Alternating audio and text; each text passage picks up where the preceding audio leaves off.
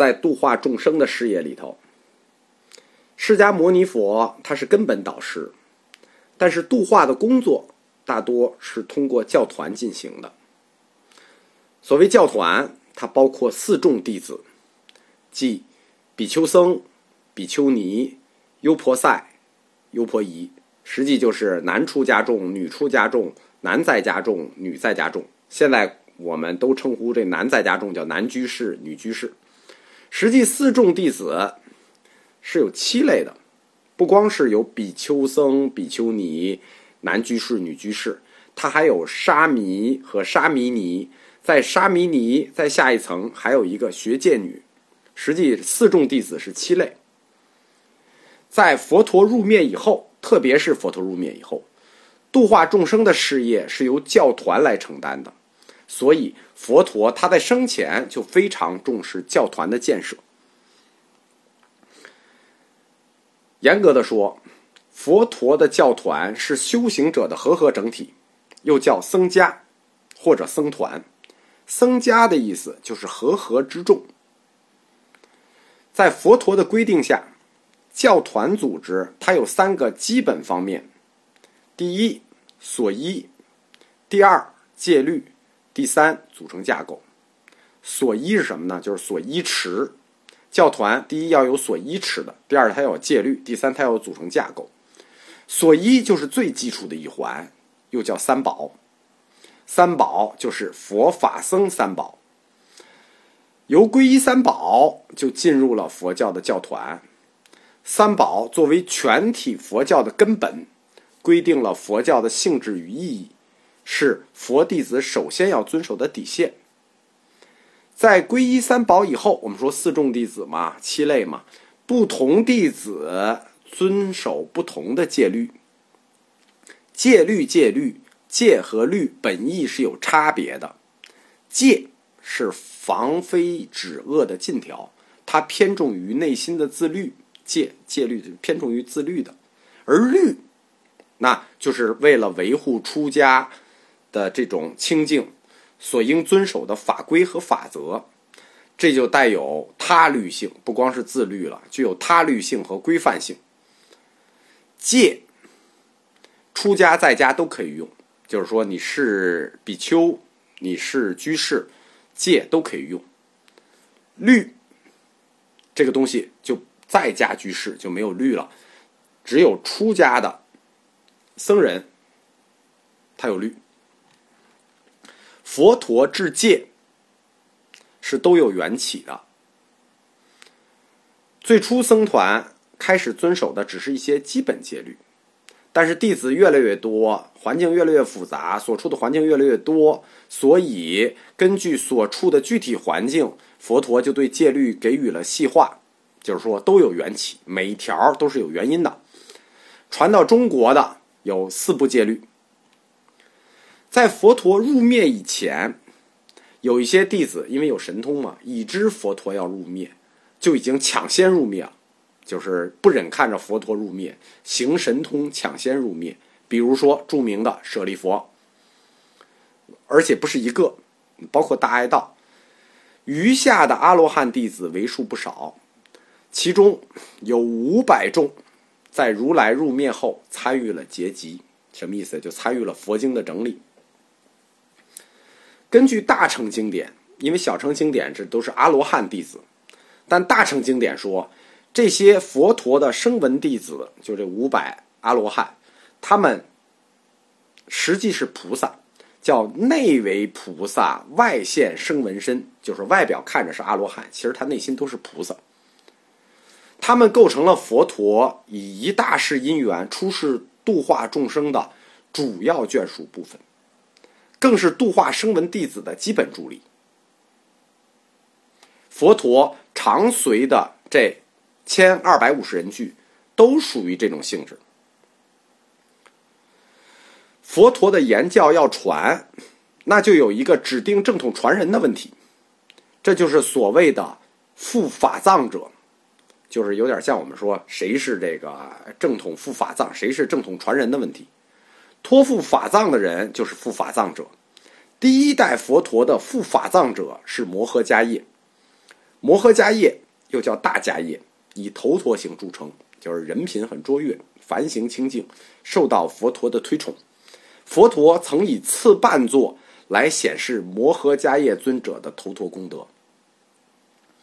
在佛陀入灭之前，舍利弗、目犍连都已经入灭了，所以佛陀就把自己入灭之后教团的领导权赋予了摩诃迦叶，史称复法藏第一祖。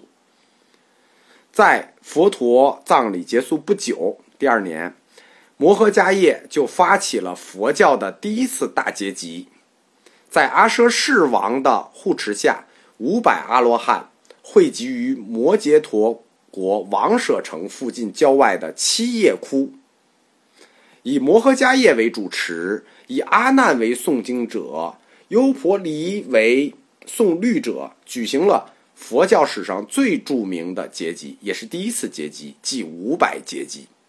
摩诃迦叶最后，他将教团的领导权托付给了阿难，但是他并没有入灭。据传，摩诃迦叶曾受佛的嘱咐，未取入灭，而在摩羯陀国的鸡足山入寂定，等待未来弥勒佛出世。这个时间大概在佛灭后的二十年。阿难，又作阿难陀，意义为欢喜。他是提婆达多的弟弟，也是佛陀的堂弟。在佛陀五十五岁左右的时候，他出家，当时他二十岁。出家以后，一直随侍佛陀，长达二十五年之久，直到佛陀圆寂。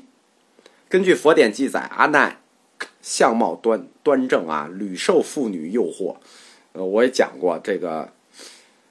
他有这个特点，但是阿难出离心甚坚，凡行始终清净，就是只有谣言，他没有干过什么事儿。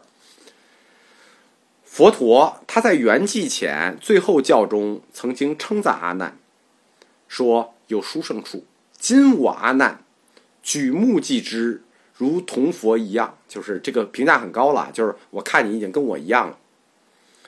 阿难他的摄众能力极强。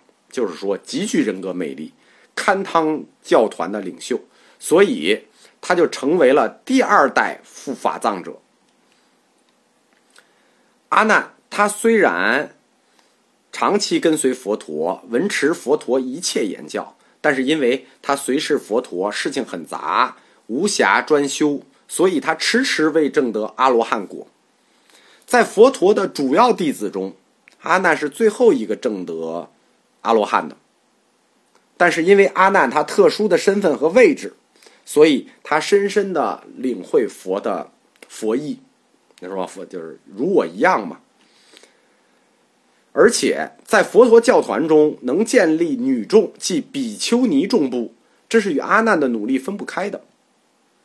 在摩诃迦叶发起的第一次结集的时候，要共推五百罗汉参加结集，但这时候。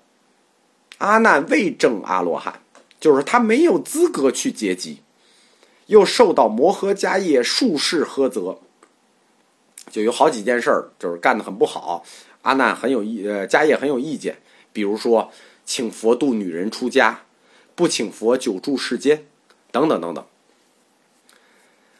阿难呢，于是他就奋发精修，速成阿罗汉。就是历史上唯一一个速成阿罗汉的人，一夜即证得阿罗汉果，颇具传奇色彩。证夺阿罗汉果之后，阿难即赶至王舍城，加入了五百结集。在这次结集过程里，阿难作为诵经者，负责诵出佛陀的教说。所以，佛陀的经教现在大部分佛陀的经教是以“如是我闻”开头，实际。谁如是我闻这句话谁说的？这句话就是阿难说的，标明来自阿难的口述。因此，阿难就和迦叶一样，对于保存和传承佛陀的教说起了决定性的作用。也正是他这样重大的贡献，阿难被迦叶指定为佛陀入灭后僧团的第二代领袖，史称法藏第二祖。